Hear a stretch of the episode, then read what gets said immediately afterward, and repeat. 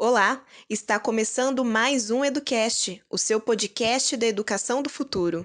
E neste episódio, vamos falar sobre como aumentar a captação e retenção de alunos em sua escola, mesmo em tempos de pandemia. Nosso convidado é Sandro Bonaz, CEO da Conexia Educação.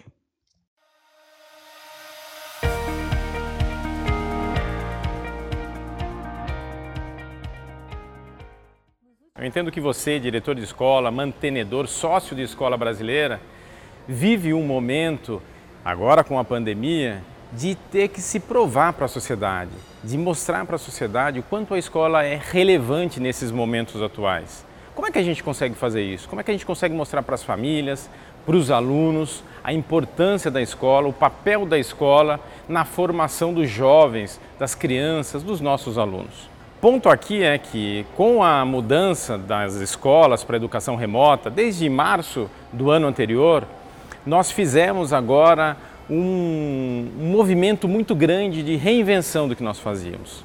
E aqui mora um grande perigo.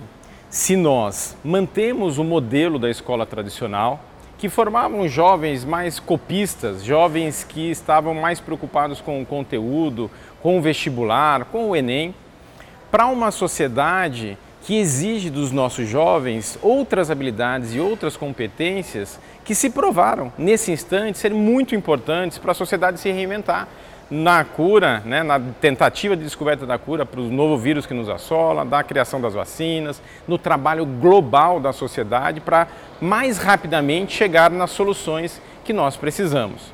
Então, essa nova escola precisa aproveitar o momento da pandemia para provar a sua importância. E para provar a importância é utilizar a educação híbrida, o digital, a tecnologia como alavanca para desenvolver essas novas habilidades e competências, que são muito importantes para o século 21. Então, você, mantenedor de escola, quando às vezes tem dificuldades em discutir o preço das suas mensalidades, ou até mesmo para assegurar uma redução dos descontos, isso tudo tem muito a ver com a visibilidade que os pais, as famílias têm da sua entrega, do profissionalismo com que a escola vem fazendo, vem tomando o seu papel na sociedade. Então, se você simplesmente saiu das aulas tradicionais com aulas expositivas e nesse momento de pandemia também manteve simplesmente as aulas expositivas, você talvez não tenha ganhado relevância nesse processo. E talvez as famílias não tenham encontrado em você, na sua escola, o motivador, o segredo do sucesso nesse novo ambiente. Então, talvez a minha maior recomendação nesse momento seja aproveitar o mundo digital, a personalização, a capacidade de personalização, de individualização que o digital, que a tecnologia pode trazer para os nossos alunos. Não estou dizendo que as aulas expositivas não são importantes ainda, são sim, ocupam o seu papel, mas talvez aproveitar o computador, o smartphone, os periféricos, os devices que os nossos alunos estão acostumados tanto para o entretenimento como para se relacionar com os outros jovens, para trazê-los para o processo de educação, para dar protagonismo para os alunos. E à medida que a gente faz isso, você passa a ganhar relevância com as famílias. As famílias veem a importância na formação desse novo jovem, na criação dessas novas habilidades, para que eles possam ser bem-sucedidos. Então, acreditem, uma boa entrega pedagógica tem a ver com gestão, com criação de autoridade da sua escola perante a comunidade que você atua.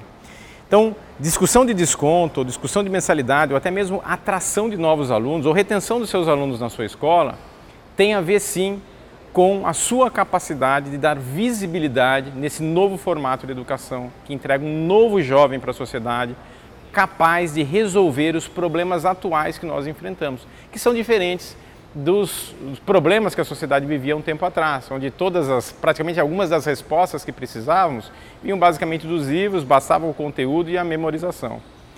Então, um novo jovem precisa de uma nova escola e essa nova escola tem que aproveitar o momento, a lição deixada pelo Covid, de que o digital fez um papel de alavanca neste momento, mas não basta migrar para o digital. Não basta pegar a sua aula expositiva e fazer uma aula expositiva na plataforma digital. É importante que você consiga usar as plataformas para que os alunos façam o seu papel, atuem como protagonistas, usando uma plataforma para que eles possam fazer programação por blocos, por exemplo, para desenvolver o pensamento computacional, fluência digital, que eles possam trabalhar em grupos entre os alunos da escola, ou entre escolas, ou entre países, isso já é super possível. Que eles possam também resolver problemas, eles possam ser desafiados. Porque eu imagino que vocês devem ter respondido, muitos pais, muitas famílias, sobre exercícios e avaliações, se o aluno deve colar, como é que ele responde uma prova em casa, como é que eu faço para apoiar esse jovem, sendo que na escola física tradicional ele estava ali todo cheio de segurança para que essa situação pudesse ser contornada. Mas será que a discussão é a pergunta correta é esta? Como é que eu faço para o aluno não colar em casa? Ou a pergunta correta deveria como é que eu faço uma pergunta provocativa? Como é que eu faço uma identificação de um problema e, e coloco os alunos para resolverem esses problemas? Geralmente essas respostas não estarão no Google. Geralmente essas respostas não estarão nos livros. E é isso que nós queremos, que os alunos usem as habilidades e as novas competências que eles adquiriram para resolver problemas reais, porque vai ser assim no mercado de trabalho, será assim nas empresas que eles vão atuar, será assim nas startups que eles vão poder criar para resolver os problemas que a nossa sociedade tanto precisa, especialmente no nosso país.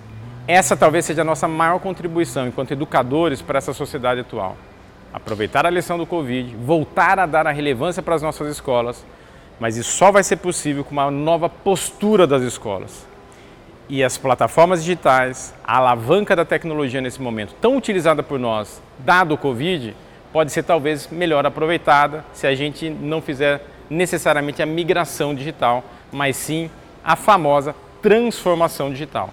Tem muito mais a ver com experiência, com a cultura das pessoas, do que digitalizar um processo que acontecia no mundo físico para o mundo digital.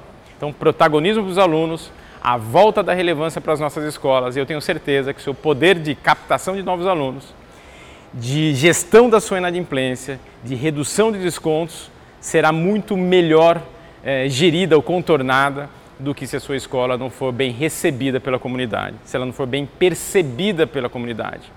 Então, Precisamos de autoridade, de reconhecimento da nossa comunidade para que as nossas escolas voltem a ser relevantes e ocupem um papel de destaque na sociedade que a gente tanto espera. Obrigado, até a próxima. Tchau, tchau.